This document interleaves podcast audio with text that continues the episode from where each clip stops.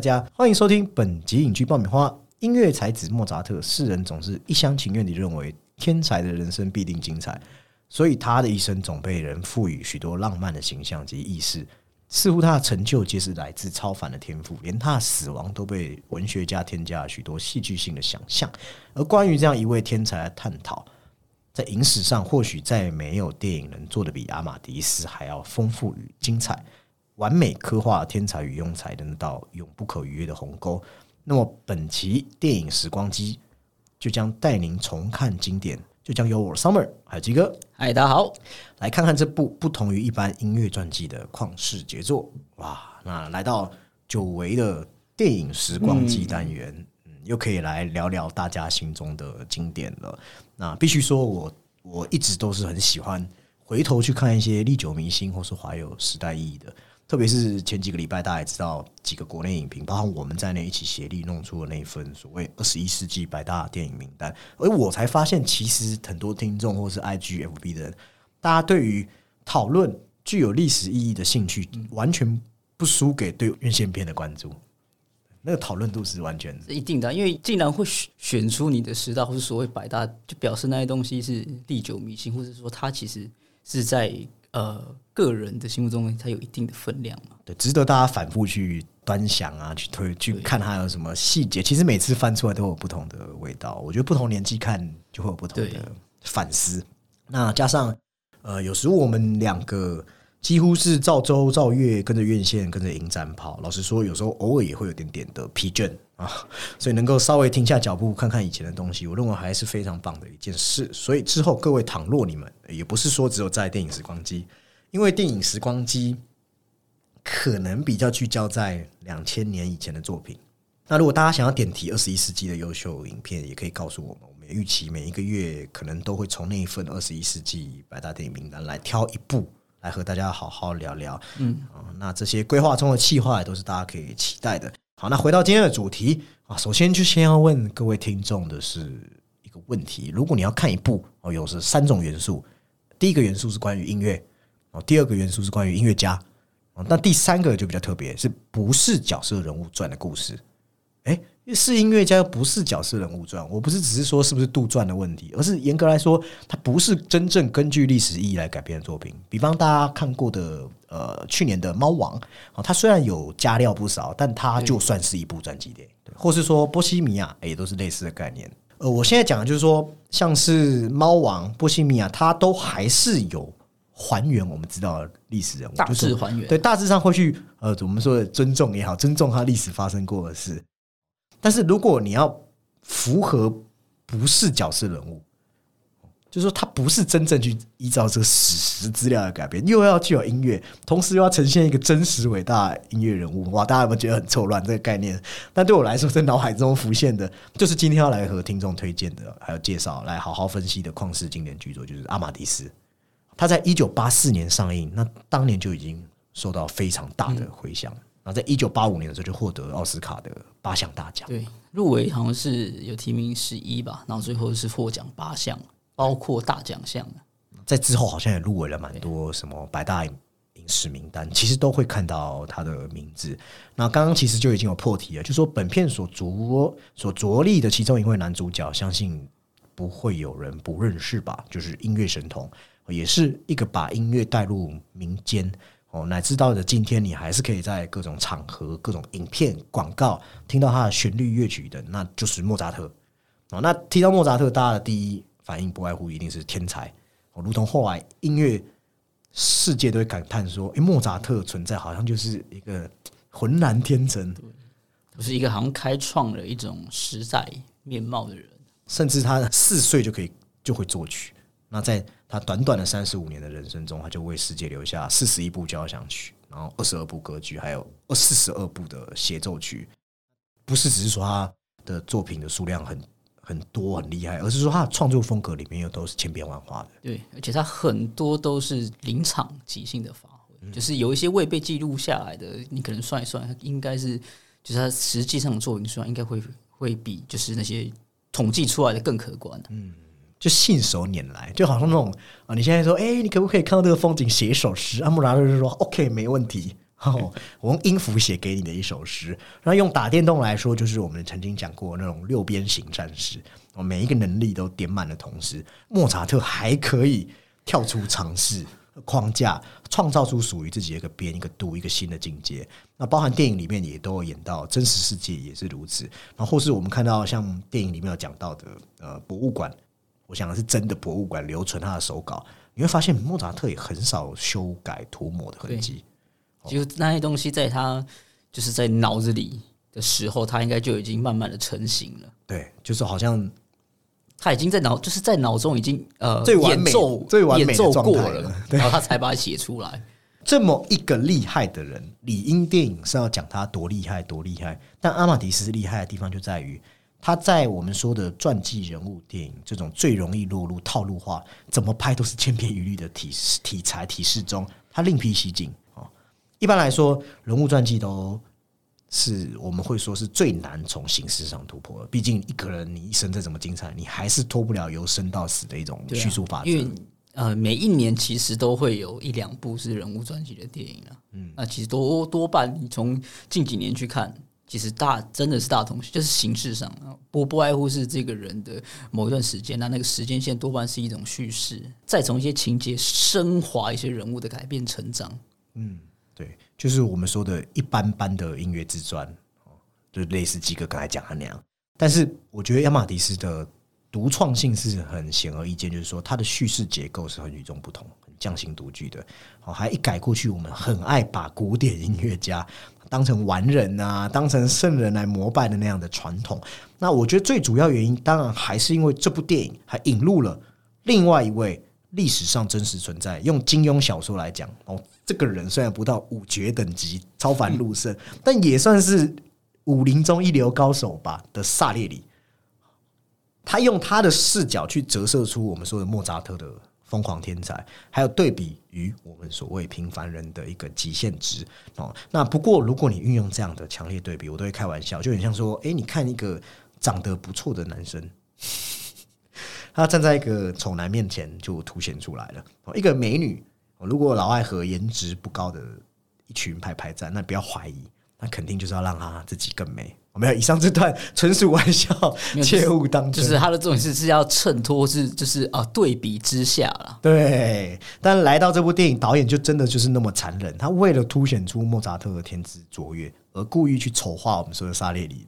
那关于这整起历史冤案，这我们。稍后面我们会再还给我们的萨列里老人家一个公道，一个公道，还他一个清白啊！对，甚至我觉得导演为何这么做，其实我认为背后都还是有其更深远的意义存在啦。那整体来看，《阿马迪斯》它虽然是一部很美国化电影，就对很多人来说可能会很针对性的去指摘批评，说认为这部片子还是拍的太美式了，呃，节奏感太具有戏剧性。这点我不能说没有，但作为一个在当时年代。甚至到了九零年代，整个电影开始能够把这些我们说的宏大叙事、好莱坞经典叙事拍进大众的心坎里的这回事，在当时这样的影片，它其实是非常具有影响力的。那对比你再放到现今，其实已经差了将近半世纪的语境，然后你去纯然只是从它的形式上来挑毛病，我认为还是有一点点没必要。毕竟是八五年的嘛，你从那时候的大环境看，其实你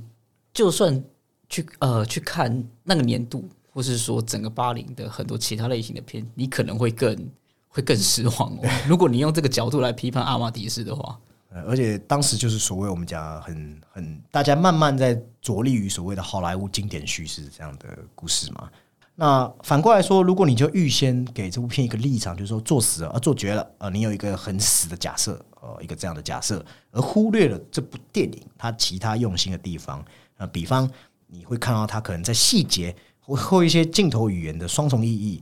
色彩隐喻，或是其实阿马迪斯他也有他想要强调的一些带有超越性的主题。如果你用心去发掘，其实都还是有的。所以，就不要被所谓我们讲的预设立场给给卡住自己的眼界了。好，而且还其实里面还蛮多可以挖掘的。这也是我认为为什么我们应该一直会看经典的原因。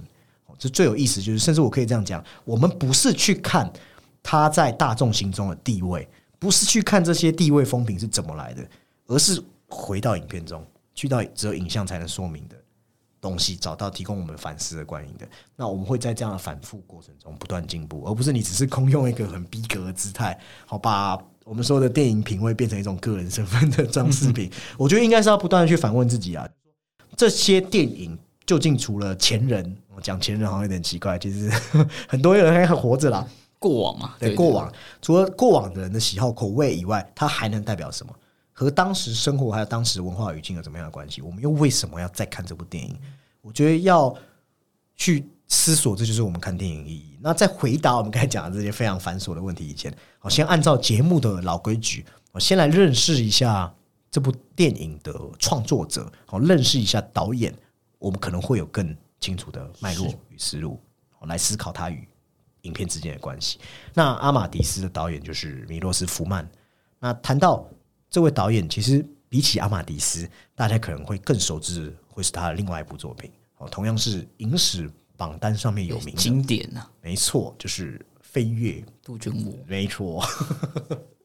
那这该片其实和阿马迪斯一样，其实就是我刚才讲的，就是那个年代最完美的好莱坞作品。我们会说它达到了商业艺术高度合一的一个境界。对。它是通过一个疯人院里面发生的事，其实也带出了人文关怀的视角。他就是把那个一个社会上的缩影，或是一些检讨，或是当时的一些呃社会风气，或者是那种医疗等等，或者是家庭啊，亦或是这一种个人种族，他其实都把它说在里面进行一个批判。嗯，而且片中还有很强烈的阶级观。通过我们刚才前述，其实也有提及，就是说导演还是会非常高明的去运用一些对比的譬喻，还有一些警示的象征，其实就是很辛辣了，可以可以更凸显出讽刺的力道，还有去看一些现实社会中一些比较消极的现象。那其实当时这部片就被认为是美国七零年代的社会政治类型电影的一个很经典的代表作。那福曼的本身的特色，我我认为是这样的，他很清楚了解一件事情，就是说我的故事。是要说给普罗大众听的，所以不太搞一些实验性质，他不搞文青，不搞先锋，他在这样的认知范畴里面，想要做一个主流看得懂的作品中，然后在这里面发挥出自己擅长的艺术表达。哦，简单说就是非常用心、精心雕琢的小吃料理，哦，人人都可以品尝，是人人可以品尝，但也品尝得懂的东西。对。呃，在这样一个可能大家认为美国惯常的说故事套路中，他还可以摸索出一些更高级的玩法。你去看他的作品，通常都是叫好又叫座的原因，我认为就是在这边。那如果你再稍微我们聊到他的写作上面的技巧，我觉得你要在无论是现在市场啦，还是比较偏商业类或是这种类型片，你要取得一定效果的影片，票房要有一定效果，就是说福曼他的故事常能够打中目标群众，一个写法就是我。刚才其实也或多或少都有提到，就是你在写这些影片的主角的时候，你要帮他找到一个很明确的对立面。你去注意看影史卖座的电影，很多都有这样的特质。那福曼其实就是自己在选材的时候就注意到这很特殊一点，在影片中他就一直强调，一直强调，甚至整体框架你也会觉得他是要建立在一种二元的这样的对决里面，整个表现形式就会很像两方的对抗。其实等一下要聊到的阿马迪斯也是一样，还有飞跃杜鹃我也是一样，你就是可以看到正邪两方一种极具张力。他可是他说到那个邪的东西，是有时候大家会太太流于表面，就是针对于那个就是那个个体是反面是邪恶的一方，但它其实是很多东西的集合体，它只是一个象征而已。对，它只是借用这个邪来带出，说是社会可能造成的种种种种因素，让它变成这样。比方说飞跃杜鹃窝，你看我们会看到一方是以那护士长为代表的管理者，那另一方就是男主角代表的被管理者，那他就会在这样的彼此抗衡中，因为病人是弱势群体是弱小的，但是他在影片中展现出很旺盛的生命生命力。那他带给观众同情之余，其实也给了我们看的人有很多共感啊同同情的一些可能性。那如果还要再为福曼的作品抓一个轮廓，我认为他也讲的一个东西是人在社会宗教所有驯化发生以前的一个最原始的样态。虽然不能算是一种纯粹的存在主义，但是可以看出他对世界的压抑，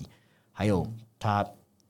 认为这世界给我们人在精神层面上面带来的摧毁。我觉得福曼是相当的不满意，所以他拍这些电影也仿佛好像像是一种宣泄一样。飞跃杜鹃窝就有很明显的这样的感觉，就可以在他身上看到一点存在主义的气息，还有整个世界观，他的世界观是怎么样的呈现。他的电影不是只是说我们刚才讲的二元，就像鸡哥讲的，其实也是要反映我们说的个体和社会之间的冲突。我觉得这是一个他最明显的特色，就是那个拉拔其实很明显的。那要写出这样一个能让我们生活可能也多少不如意的，像我们大家一样都能够感同身受的角色，我觉得说难不难，说简单也不简单。首要条件就是你要能够去洞悉人性，能够呈现一些生活本真的，不要去害怕呃把社会可能不能被接受的面貌去真实的解开。啊，这就是为什么他拍莫扎特的时候，他不是只是去拍他这个圣人，而是多方面、多角度去体察他们的生活。我觉得福曼是很会描绘这样的人，他生活其实就是刚刚有提到圣人，哇，其实本身他有一些人物的这种行为、性格或是言行举止，其实是跟阿马迪斯是有一点点重合的。嗯，所以你不能说他是完全杜撰，他可能有一些小地方还是一样的。呃，应该说大方向的这个行为逻逻辑是一样，反而是在他的这个对立面才是比较大的杜撰跟改写。然后虽然有时候难免看他的东西会过于的 drama，但是我觉得就写的很好看啊。他可以很很明确把握人物一些很特异的性格，人物一些很很细微的呃细微的个性的发，在一些小事情上面都都有注意到。那所以我认为福曼有个很厉害的强项，就是他可以把演员的一个表演潜能都发挥到极致。其实你去找资料就发现，很多演员都是在拍他电影的时候，然后得到了大奖的肯定。比方《飞跃杜鹃窝》的杰克尼克逊，然后不就是这样吗？甚至那部片还被称为是影视表演的必修课。那阿马迪斯也是如此啊，里面的 F 亚伯拉罕他也拿到了最佳男主角。那另一个大家也蛮熟悉的是伍迪哈里逊，他在他的《情色风暴》一九九七虽然没拿到什么大奖，但也是贡献了很很杰出的表演。哦，好，那回到阿马迪斯，为什么福曼当初会决定拍这样一个故事？其实那是源于他那时候他和编剧就彼得谢佛他到彼得谢对伦敦看了原版的舞台剧。那明明我觉得这是冥冥之中注定的，因为福曼本来是很不屑不情愿的，他说：“哎呀，你就自己去嘛。”哦，因为福曼说啊，音乐家的传记通常都很无聊啊。哦，这个福曼也是太诚实了。但当他看完第一幕后，他就惊呆了。哦，他在幕间休息的时候，他就对彼得就是谢佛，他直接就直接对彼得谢佛直接立一个 flag。他跟谢佛说：“如果第二幕也这么好，好，那就把它拍成电影。”哦，那这个 flag 后来有没有履行，大家也就很清楚了嘛。哦，不用我再多说。呃，然后在整个剧本创作过程中，其实他们两人对剧本的分歧也遇到了很多麻烦，两个人都有自己不肯放手的部分啊。于是他们就想说，那干脆咱们每天就花几个小时一起听莫扎特吧，好，顺便不要再吵了，陶冶一下心情。哦，那顺便把音乐分配到故事里，那这整个过程就给了当时呃彼得谢佛很多灵感，用音乐直接带出很很多的对白，很多的词都是照着音乐节奏写的。哦，那谢佛他听着莫扎特，哎，奇怪，越听越无法自拔。于是他就给导演提了一个哦要求，他就表明说，哎，我们能不能啊啊，不要让音乐只是变成渲染情绪的工具，而是应该是情绪的前导，它是剧情的第三个主角。所以，于是我们在看阿马迪斯的时候，你不会觉得音乐只是一个陪衬的作用而已。他甚至会在那个事件，或是呃，应该是说在事件或是人物要出情感的同时，他会有给你一段就是那种间奏的感觉。对他不只是提炼了，他是跟莫扎特一生并行，然后与萨列里的人生产生一种错字，产生一种对比。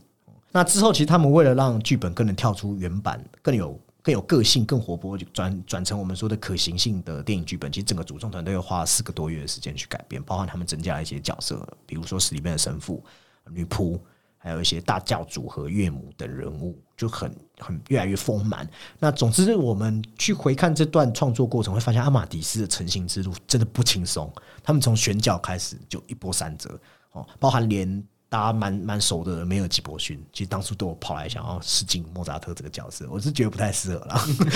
现在看到还是不太适合，对啊，他感觉到那种英雄本色，就是他他在那个年代的那个的那个硬汉形象实在太丰满。这很演莫扎特很奇怪，萨列里可以了，但是肌肉莫扎特，肌肉莫扎特对肌肉莫扎特。那再到后来，其实原先决定的女主角人选是这梅格蒂利，那。他就是本来要演莫扎特的老婆，就是好像叫康斯坦斯，对。但是在电影即将开拍的时候，他们在好像拍摄地点是布拉格，这我也我也不太懂，这女主角怎么会想要和一群孩子在街上玩足球，然后就伤到她的腿。那导致这个角色又必须临时换人，就你会去看他的整个过程，堪称是一团混乱，这这很惨。这种东西是不可预见的意外，不可预见，不可预见。对，所以幸而后来这些导演他们都还是撑过来了，所以我才也才有今天我们能够在这里与大家讨论这部旷世名作。那在进入今天的剧情讨论以前，我觉得我们也可以再重新好好介绍一下莫扎特以及本片片名《阿玛迪斯》的意思。好，那莫扎特其实如同大家在历史历史课本学到一样，他是。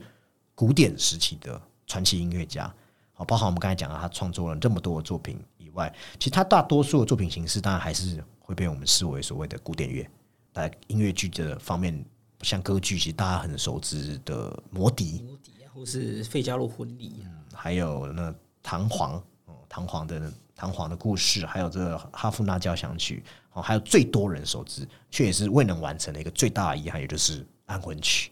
哇。那为什么他经常被人视乎视为神乎其技？哦，最大的原因除了就是我们刚才讲年纪轻轻就已经这么厉害，而且他十二岁就已经受大主教提名为乐团首席，那十四岁他就决定去意大利发展。那当我觉得当你有这样成就的时候，你真的很难不被后人给追捧。对，那甚至其实也有人说，在莫扎特出现以前，大家都觉得作曲家的工作，他不过就是把上帝埋伏在宇宙间的旨意用音符捕捉起来而已。那乐曲就是再现神的笔记，但是来了莫扎特降生后，人们开始觉得，哎，这个神童好像一点都不输给神哦，神童是一个此岸可及的存在，是神呃，已经变成神的这个分身了。对，啊，他因为他创作出太多那样的，我觉得是很直直接哦，不是那种造作的纯然的欢愉，或是磅礴，或是哀伤的各种曲调。不过，多数人在都在谈他在音乐方面的贡献。却鲜少谈到，其实他自己跟信仰之间的拔河，包含他们那时候是受我们说的启蒙主义影响的时候，其实莫扎特就他刚好在交在算是交界处了。他在一封信里面就表达出他对信仰的畏惧，包含不仅仅是还有他对父亲的带来的威严，就都很令他害怕。因为他们那个时候在他死后没多久，其实欧洲就进入法国大革命，嗯，对，是一一波蛮大的那种文。化或是思想上的的变革，对，所以你从他这些信件，你可以感受到说，他是有点畏惧这神盖给他的压力，但是他常常会在笔锋一转，他又会写说，他觉得呃，很又能够感受到神给他对受造物的爱啊、怜悯、恩慈。那我我为什么讲这个？因为我觉得这些信仰其实也都有穿插在阿玛迪斯里面，在之中，在这电影中其实是颇为重要的一些元素。我就说安魂曲，感觉就好像他在。人生到了呃而立之后，在追求信仰、探问生命的时候，其实他好像是想要在这样的藏着上帝秘密之音的这些音符之中，去谱出生命的真谛。哦，那安魂曲的内容关于什么？其实都是在讲安慰亡者、对生者说话，或者末日审判、十字架上的救赎，盼望可以找到这生命的答案。但是因为我我我自己解读是这样，因为人永远不可能知道宇宙的奥秘。所以我觉得这首写不完，好像也是合情合理。对，虽然之后有被补齐啦，对，但是那就不是，对，就不是出，就是大家还是会有一点纠结啊。对，这这我这样解释是不是就比较更有神秘色彩？那他与安魂曲之间的实际上其实传出来的译文，也不输给我自己编造这个版本。就是相传他是在一七九一年的某天半夜，他那时候就有一位披着黑披风的男子哦，请他帮他谱出。安魂曲，但当时因为他正忙着磨底的这些事情，但是迫于现实压力，他又为了要努力赚钱，他只好硬着头皮答应。但后来我们得知，这个男子是呃一个叫做瓦尔塞根伯爵仆人啊莱特盖普，但是这个黑衣人的形象就从此烙在他这个故事形象中。对，嗯啊。就是大家推测出的那个黑，他其实也是一个呃，也是个音乐家，对对，但是他有有一些塑形不良的过往。嗯，那迫于这生活无奈，他就长期熬夜赶作曲，导致那身体越来越虚弱，所以他同年十一月就病倒，那到了十二月的离世，享年就仅仅三十五岁，算是非常的遗憾。那他的全名里面哦，就有一个 middle name，就是阿玛迪斯。那在意大利文中，它的 middle name 又是 Amado，那就是拉丁文的阿马迪斯。那其实意思就是指天才或是上帝的宠儿，对，就是就是对，就是很明显，就是他是上帝钟爱之人啊，对，都是在说他有多不可得，天选之人，求生丸嘛。对，那故事其实也就是在取这名字去探讨说，哎，真的有人会被上帝万千宠爱吗？如果有，他在人世间会是一个怎么样的存在？会遭受什么样的待遇？但很多人都把目光放在莫扎特身上，但是我觉得这个主题其实更多是要从这样的概念来反思，更多去反过来去接近我们这些平凡普通人的心境，所以我们才会在电影中以这样一个可能不怎么符合历史的哦莫扎特去颠覆了我们所谓的完美和真实的过去，还有让他整个再现，然后配合着我们说的萨列里的心境，完成了一个很成功的主题发挥。那讲到这边，大家可能也好奇了，呃，我们就来先简单讲一下阿马迪斯哦，到底讲了一个怎么样的故事啊？那电影开首，他就以倒叙的方式，由我们刚才说的音乐家萨列里，他晚年哦在精神病院自杀不遂后，作为一个故事的开端。那那时候神父就想关心他，就说：“哎，为什么你要自杀？想要为他呃那个办告解的时候，萨列里就缓缓道出。”这一路以来的罪恶，对，坦白啊，他说他害死了莫扎特，还有他是怎么嫉妒这个臭小鬼的才华，恩怨情仇就从他的嘴巴里娓娓道出。但是这个萨列里也不是等闲之辈啊，哦，故事就让我们看到他也是自幼就非常喜欢音乐，立志要成为伟大作曲家，甚至他还会把心中的渴求向上帝成名。甚至会希望那个主却自己梦想的爸爸可以赶紧死去。那后来也真的死去。对，我觉得他就是从那一刻视为一种天启嘛。天启，对，好，那他就笔直努力不懈的朝自己的音乐路奋进。那这萨列里也真的蛮厉害的。他后来到了维也纳，也受教于当时最好的作曲家。那不出几年，他就变成我们说的御前，就是皇室啊御前的作曲家。等同于你这样听下来，他已经是。啊，一个几乎在自己领域都做到最好的男人，在音乐这个领域，他可能是一人之下，万人之上，对，已经是那种毫不风光啊！你还能说什么那样的？而且重点是他还不是那种会被名声冲昏头的人，他活的就像一个严守戒律的清教徒一样，因为他相信这一切都是源于他向上帝他的宗教了，对，所以他也不沾女色啊，也会帮助穷苦学生去学音乐，他就是他把自己都整个。奉献给自己梦想，日以继夜的工作，然后，所以他当然有资格自诩自己是维也纳最成功的音乐家。那直到莫扎特出现为止，好，till he come 啊，好，哎呀，这就好像你本来在 NBA 是最会打篮球的，结果来一个红色大光头叫 Michael Jordan，哦，或是周瑜就这样活生生被诸葛亮给气死一样。哦，那莫扎特一出场，其实就把沙列里的自我认知给彻底颠覆了。如果说萨列里是传统、严肃和规范的代表，那莫扎特就是创意、活泼、自由的化身。那更让萨列里不能接受的是，就在他们两个首次相遇的时候，哎，他本来还期待说：“我看看这个音乐才子是什么模样，翩翩吗？还是一表人才吗？”就蛮跟他想象是大相径庭。怎么是个言辞粗鲁、这样放浪和不羁的小男生？那我其实蛮喜欢电影。这样刻意去浮夸化的处理莫扎特的个性哦，包含那个真的很高亢哦，非常挑衅人的笑声，对。哦，但但他会朝这样的方向去操作，也不是完全没有根据，因为从一些历史资料来看，他的笑声会这么讨人厌，其实源于一些谈到他的书信里面有讲到说，莫扎特笑声是有传染性，让人头晕的，还有人说很像是金属画在玻璃上。这应该是真的很讨厌他人。莫扎特黑写的信，因为或者他自己好像也有这，就是这有书写过，就是他觉得他好像都会被会被其他同行所排挤、误会。对，那萨列里他就很不希望这样一个穷苦、没气质、没气质、粗俗、目中无人的小鬼，他不应该是这个厉害的人啊！但是直到他听到他的音乐。亲身读到他的乐谱的时候，哇，他真的又是很佩服又不甘心，但是那个我觉得内心最后的答案都是凭什么？凭什么？对，好，用萨列里的说法，他觉得听莫扎特音乐就好像听到上帝的声音。然后，但是萨列里又说，为什么上帝要选一个这么下流猥亵的人去做他的工具？这音乐一定是个意外。但很快他就知道，莫扎特他能够写出这样的音乐，绝对不是偶然。之所以是天才，就在于他可以源源不绝，不断的倾泻而出，音符不断的出来。众人的赞誉当然就慢慢的会从萨列里转移到莫扎特身上，甚至连这个国皇哦，他们都对他是宠爱有加，委托他去编写一些全新的歌剧。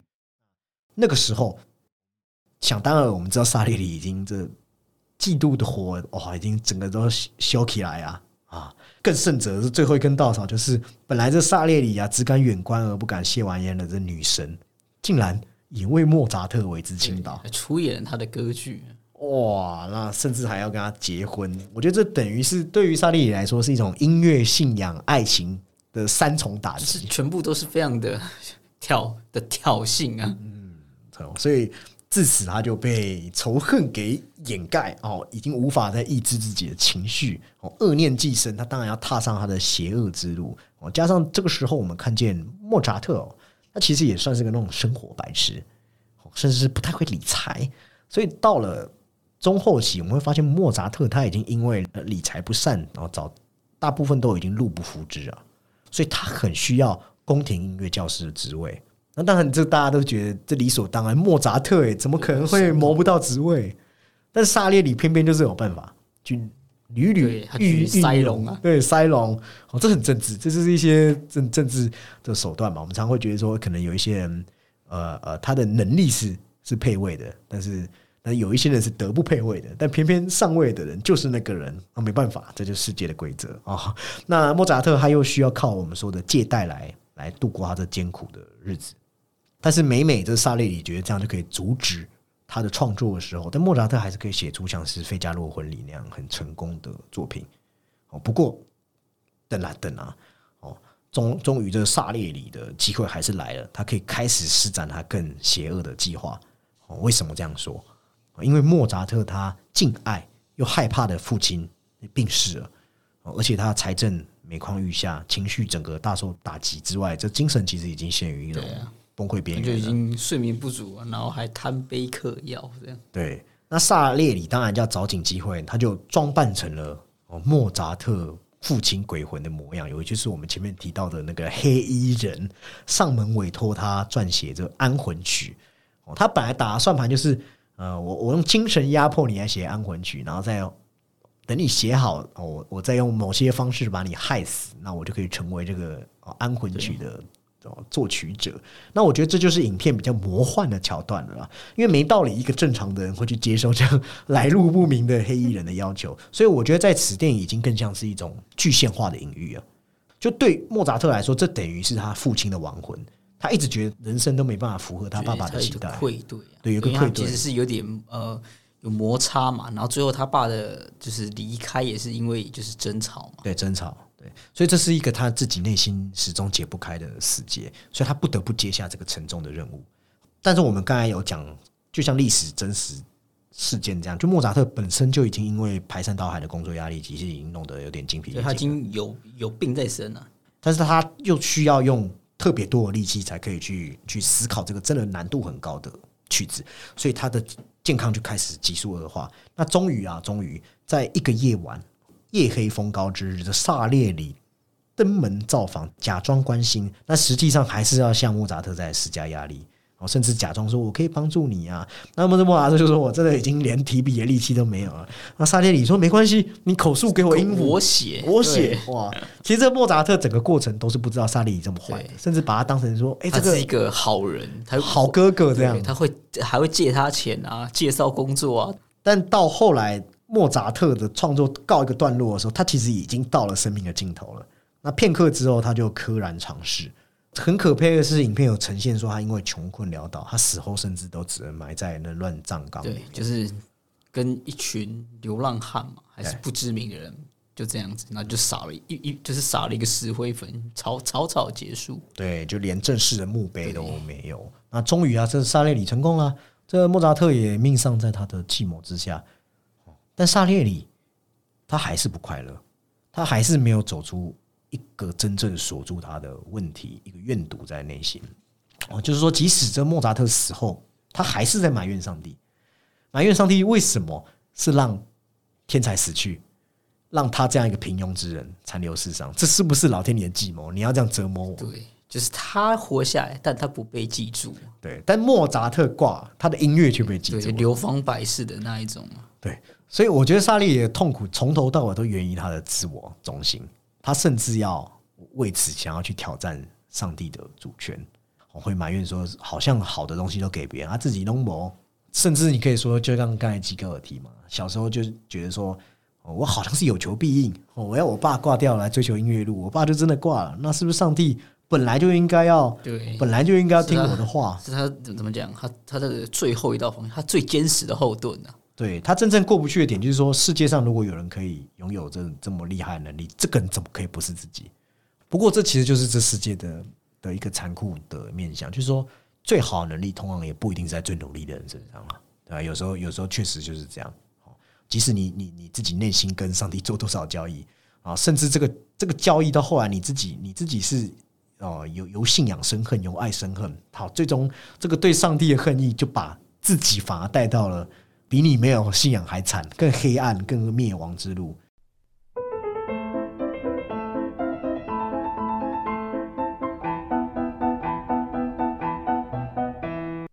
那本集我们和大家聊了音乐大师莫扎特和同样是音乐高手但总爱怨叹寄生于和声量的萨列尼啊，他们各自都为着音乐倾尽所有，将自我燃烧殆尽。那听到这边，你是否也勾起了你心中的音乐魂？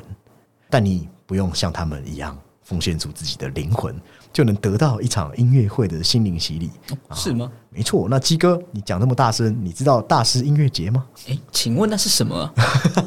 那我来告诉你，大师音乐节就是台湾的一个重要音乐盛事，是成立在二零一九年，由台湾著名音乐家林朝阳先生所创立。其实他们每年都会在世界各地带着这些知名音乐家和乐团来台演出，其实可以让观众欣赏到来自不同地区的音乐作品，风格迥异的都可以看到，非常的可以打开大家的音乐视野，丰富啊。没错，那今年二零二三年，其实台北大师新秀音乐节交响音乐会巡演将邀请很知名的音乐家来台演出，包含了指挥家雷欧纳史拉特金啊，他也是个大师。那除了演出外，哎，大师音乐节还举办了包含像大师班啊、研讨会啊啊，其实就很像我们在讲的，像坎城影展，影展也都会有所谓的大师班，可以让学生或爱好者。可以与这些有这机会可以和国家级的音乐家互动学习，那提升自己的一些艺术水平，那丰富多元的学习交流机会。总之，这个大师音乐节就是台湾一个非常具有意义的音乐盛事。他们今年的表演曲目有罗西尼的《威廉泰尔序曲》，亨德密特的《韦伯主题交响变形》，还有西贝流士的第二号交响曲。那注意，而接下来听友们也可以注意听，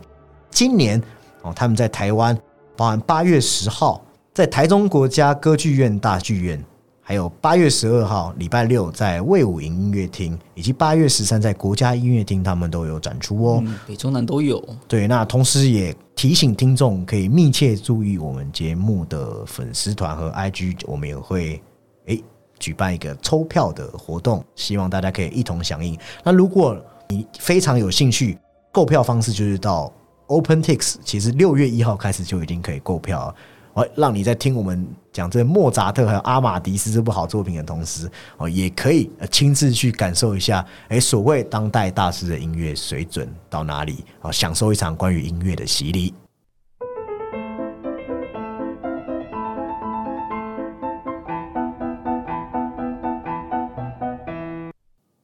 所以，当然，这整个故事的，我觉得最粗浅的解读就是说。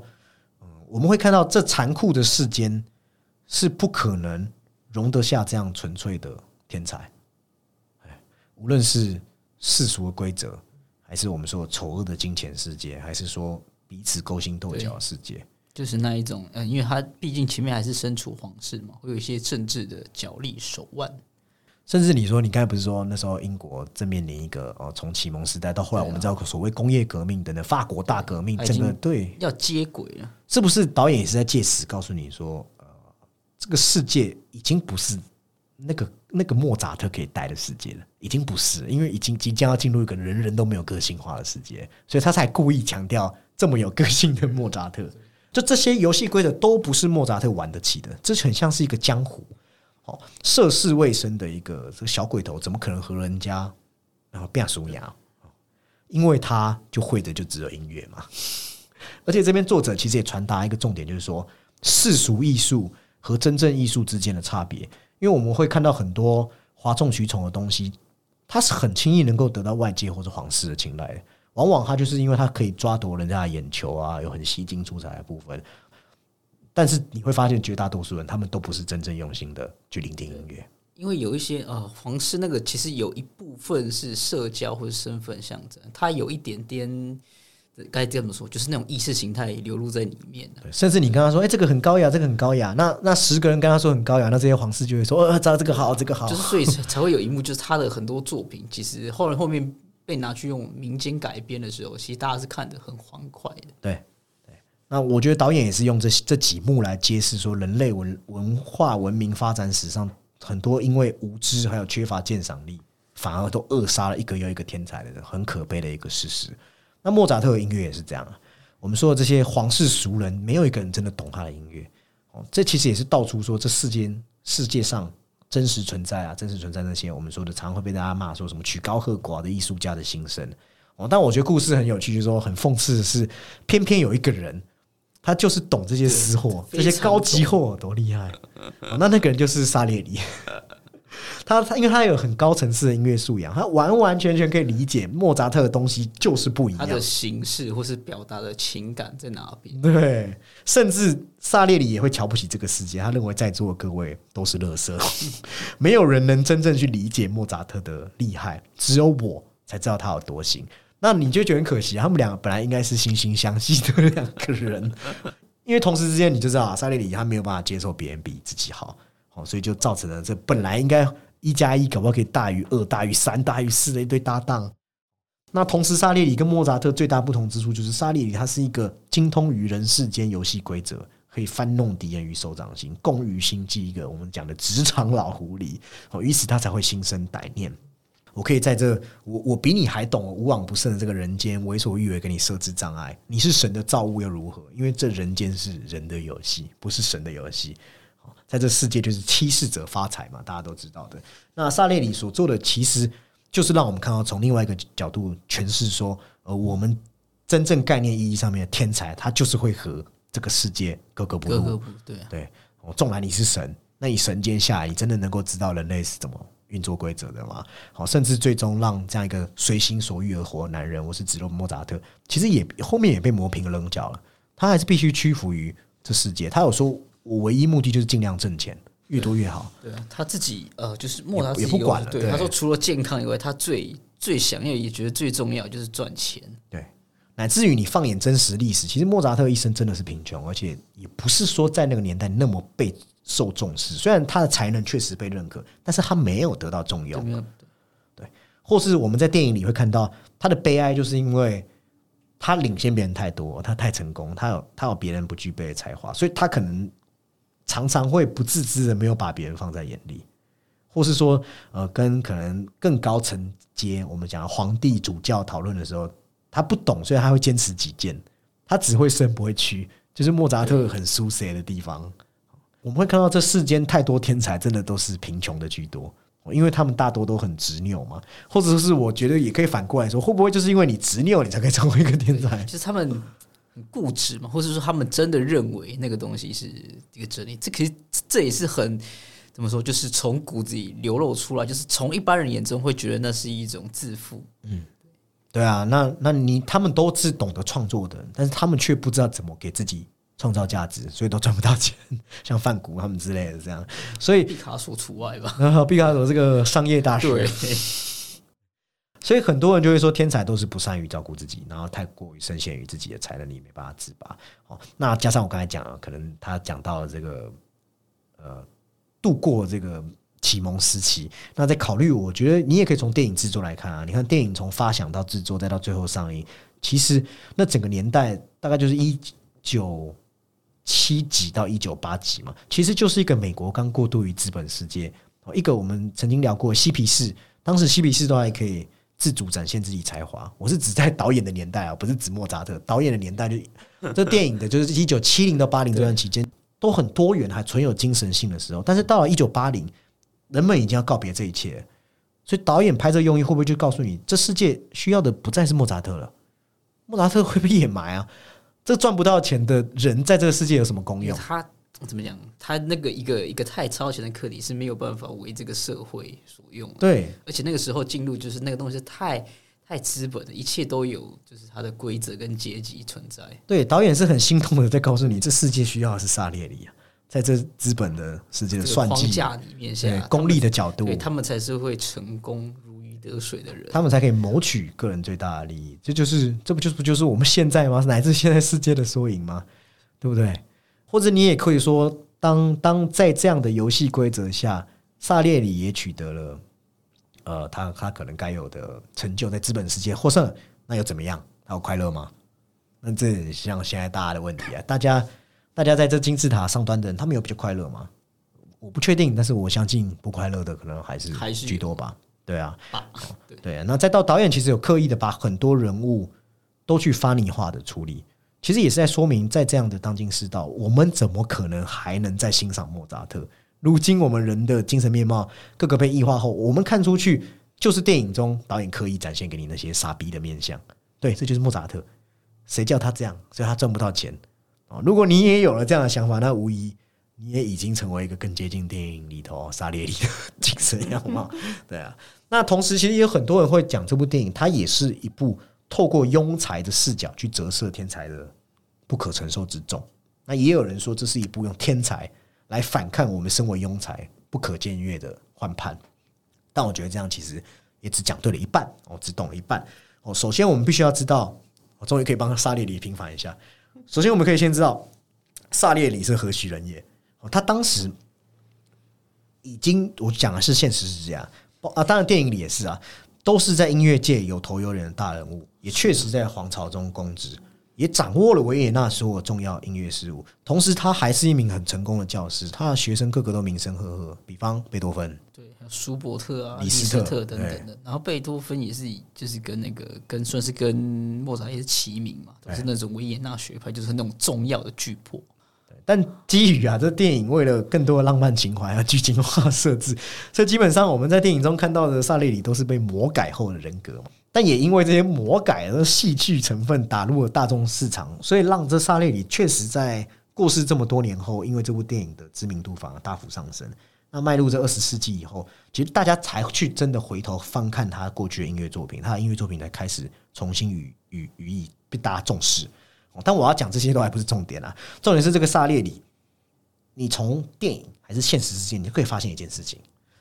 他根本上其实已经做到了一个正常人可以做到的最大努力，全部，甚至从而且他是就是除了做到努力之外，他有反映在他的就是他的成果上嗯，哦，甚至你说他还不惜出卖自己灵魂，还愿意割舍自己的情感生活，严以律己，日日鞭策自己。已经变成就是很像音乐上的苦行僧，哎，连说祷告的词都是都是祈求神可以让他真正意义上成为音乐大师。我觉得当一个人已经做到如此之时，即使你说他是庸才好了，他也不是我们普罗大众的这一类庸才。或者我换个说法，我无宁相信，其实导演是要刻意凸显一个议题，就是导演是在告诉你，绝大多数人都是没有资格怨天怨地的。当你连自己的极限值都还没做到的时候，你就没有资格把不好的结果归咎给天赋。好，我认为大部分啊，我是说大部分，包含我自己在内，当我们认为一个我们自己很在乎的事情发展不如预期的时候，我认为是没有资格去把这些怪罪给怪罪给天赋不足。就是一个人只有真正用尽所有努力，才可以像沙列里一样，把这些推给上帝，推给天赋，他才能这样，他才能这样，其他人是不能。其他人就是你套一句，就是大家讲，就是无能狂怒。对对对，无能狂怒。所以我每次都看到那种影评或者什么会写说沙列里就是在凸显庸才，我说不对，他这个庸才跟我们是不同，他不同的庸才，他教出舒伯特跟贝多芬呢，而且电影里。等他为了这个目标所所努力，而且他其实有得到就是皇室的认可，有或是观众的爱戴，其实他也有。他已经把他哦有在看 NBA 都知道，我们讲什么曼巴精神，他都已经是百分之两百实践的男人了，你还要怎么样？你还说你跟他一样都是庸才，人家才没跟你一样了。哦，当然，我觉得这也是导演在影片中的的一种一种暗指啦。那导演其实也呈呈现另外一个东西，叫做宗教的矛盾性，也是这部片另一个指向。就是说，即使大家称呼莫扎特，你看到大家都说什么哦，被神眷爱啊，天选之人啊，但同时在他身上，你会发现那些来自他好像是天主教嘛，有有所谓的可能这个七宗罪，或是我们说的十戒这些东西，其实这些戒律都是完全不管用的，在莫扎特身上完全不管用，这就很矛盾啊。因为神的要求，神希望你做到，你怎么通通都没做到？那相反，这萨列里其实一路上对自己要求，全都是按照教会的标准过活。那你说，到底哪一个人才是神的彰显，对不对？到底谁才是神的彰显？这这，我觉得这也是导演对宗教的一种探问啊，啊，或者导演也是在讲说，哎，其实，其实，在这样的世道下面，哎呀，好，好像啊，好像当世界走远的时候，这些宗教性、神性的东西也是慢慢的从我们人的身上剥离开来，就是好像要回归于人的身上嘛。对啊。因为大家会越来越，就是会把这种所谓的这种超自然，或者还有会慢慢的抛离、抛离之后，嗯，对，好，那我们今天对于这阿玛迪斯的讨论也是非常的多。那接下来就来一个，也不用打分了，我们从来向来不对历史经典来打分的，哦，就给给一个心得，还有一个总结，哦，还有一个推荐给我们所有听众。那首先，鸡哥，你现在来帮我们做一个总结。其实阿玛迪斯他上映之后，其实有呃有部分的这个就是先帮平反，他有一些部分的这个批评，实际上是来自于他就是会大家会对他说这个东西非常的呃史实上是非常的失真啊。不过彼得谢夫自己有说过，他更倾向于把这个作品视为一个有艺术性色彩的一个文学作品，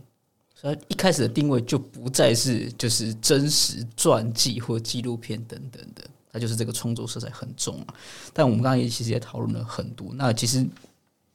当然你如果想要呃追求事实的话，其实现在的这个网络啊，或者说你可能从这种书籍，包括纪录片应该也有吧？对，或是对这个对莫扎特本人还有萨列里，应该都有更清楚的这个详述啊。但我觉得他其实在里面，我们刚刚像我们刚才也有讨论到，就是把这一种人。或是带着神性的人，置于这个社会中会发生什么事，但我觉得其实不管他最后是像萨列那样的人，或是像莫扎特本身带有神性的人，其实在这个呃，可能这种世俗的或是条件、物质上、心灵上，其实都是痛苦的。所以其实我觉得我们就是反而是反思吧，就是这一种文化或是当前的，因为他们也呃也存在于一个时代的这种变革。那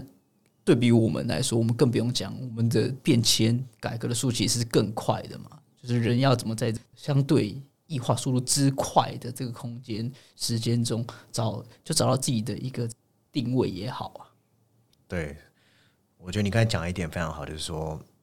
就不会跟你，他不会很明显告诉你说哪一个好，哪一个不好。好，那对我来说啦，我可能会会更。更喜欢就是我刚才一开始讲，就是说它是个非典型的音乐自传，就大家批评的点反而是我喜欢的，就是说它不会有我们知道的很明确的因果链作为情节之间的连接法则，它是摒弃掉这些东西的。好，其实就是实际上是在讲莫扎特、沙列里，但其实又是在讲社会变化下的两种人。哦，就是就有点类似你刚才讲的那个概念，就无论你是在光谱哪一端，你几乎都不能得到神的待见。哦，因为现在已经来到一个无神的年代，我觉得这也是导演在感叹的一件事情吧。对，同时我认为莫扎特，因为这个我们刚才没有讲，是因为我们毕竟不是这个强项出身的啦。哦，我认为他是呃很厉害的，以我来看是很厉害的音乐杰作。就整个莫扎特作品在这部电影都得到了淋漓尽致的演绎，通过一个传记或通过他每个时节故事。他其实是把他音乐风格和他人物形象是紧紧的绑定在一起，那也把他坎坷一生，他鲜活丰满的人物形象，通过音乐很及时性的哦，很融合性的呈现在大众面前。那在推进剧情和情绪的同时，哦，也让我们好像看到了一个是莫扎特，呃，也也不一定是莫扎特，就是一个啊，大家理想中的不被世人待见的音乐神童的模样，是呈现在这大荧幕上。那整个环境的，还有这种我们说的服装，这些我认为都是做的非常的有意思的部分。对，对，而且呃，他在整个画面的隐喻上面，包含像像他爸出现的时候，整个黑斗篷，对，哇，盖住他的光源，从上而下的那个，对，其实那个压迫感。其实这整部片有很蛮多这些有意思的镜头的，就大家如果有机会都都可以去去找导演的这些有趣的镜头语言。好，那其实他整部电影也用这种自然光线的方式，我觉得是。呃，我认为导演在控制这些光源上面是非常厉害，但是当然他还是有缺点的。比方说，他在拍摄上面，包含你现在再去回看，你会发现它有很多的拍摄的 bug。哦，甚至网络也有整理说，阿马迪斯在拍摄上面有出现一些瑕疵的问题，这个这个都是确实确实发生的问题。好，但是不影响哦，瑕不掩瑜啦，不影响他作为一个呃，我认为是哦。非常有意思的关于这个音乐家，我刚才已经讲了，是音乐家又好像不是音乐家的一个故事，但其实是在讲整个精神世界上面哦，精神世界我们人的面貌，乃至于到现在，诶，我们怎么样才可以重回到那个更有个性化的年代？我觉得都是这些电影，就像我讲，在我现在这个年纪，或是在我现在处在的二零二三，我去看，我就会解读出哦，或许我们人需要找回我们失去的那些个性，一些本真的东西。对对对对对对，那同时。哦，也也希望听众未来如果还有什么想要听的电影时光机的单元，或是你有什么想要电梯的，当然我最近已经收到蛮多了哦，比方说呃，比方说我蛮讶异，就是有人会，也不是有人会，就说那么多人，这么多人跟我们一样，都赶快赶快那个，对，我想说你漂白，你发现什么东西讲错了吗？这么多人都跟我们一样喜欢尤格兰西莫，还有一个是多兰嘛，多兰我就不意外，多兰就蛮多人喜欢的。其实我们也都有承诺。听众今年应该都有机会去做到。那也有人喜欢分歧，分歧也有人点题，对，分歧很自然。但但像尤格兰西莫和分歧，我那时候都有在 IG 向大家解释啊，因为他们今年都有作品，所以我们都会等到就比较有机会。对对，或或是甚至有听众来点呃贾木许，那还有还还告诉我说他。把贾木许所有电影都看完了，我就觉得，哎，我们听众的水准都很不错，都很厉害。对，贾木许也是我们很喜欢导演，有机会都会做给大家听。对，那同时如果你也喜欢，我们也欢迎到 Apple Podcast 还有 Spotify Podcast 帮我们留下五星评论。那我们本期的讨论这边告一段落，拜拜，拜拜。Música